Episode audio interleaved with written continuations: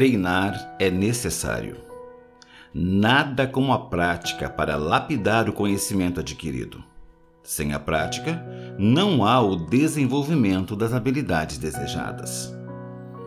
Quando criança, ao aprender a andar de bicicleta, você começou a conduzi-la de forma rápida na primeira tentativa? Creio que não. Tivemos que andar e cair, andar e cair e assim sucessivamente. Quando você tentou andar de bicicleta, o primeiro passo foi desejar aprender a andar sobre ela.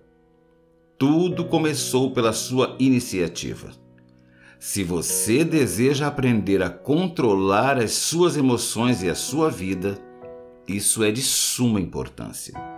Por outro lado, se não tomar a iniciativa e se não desejar aprender, consequentemente, ficará na inércia.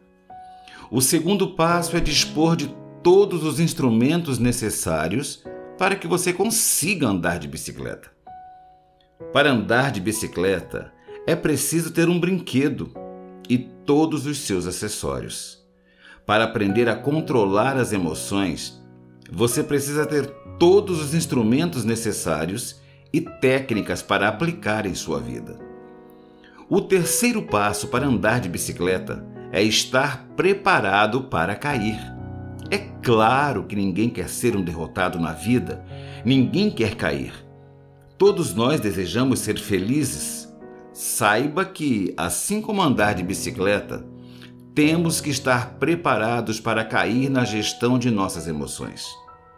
O quarto passo é saber que ao cair é provável que tenhamos cicatrizes.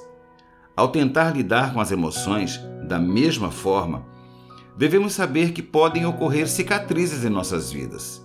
Quem sabe poderemos nos machucar de forma profunda, mas é importante que você se lembre de que tudo nesta vida passa. O quinto passo é termos a consciência de que, se cairmos, devemos nos levantar. Quando se lida com as emoções, temos que ter a certeza de que ao tentar, vamos cair e que ao cair, devemos nos levantar. Não importa a quantidade de vezes que caímos nesta vida, o mais importante é saber quantas vezes já levantamos pelas quedas que tivemos.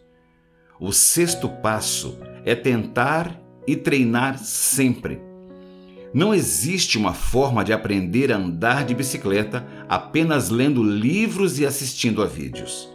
Você precisa treinar a dominar a sua mente para aprender a lidar com as suas emoções.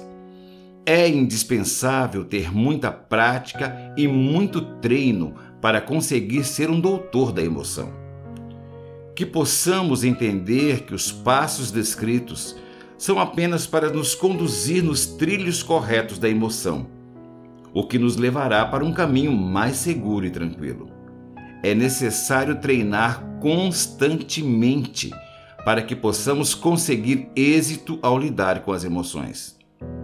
Do livro Autocontrole, autor Francis Ney Liberato, narração Fernando Dávila.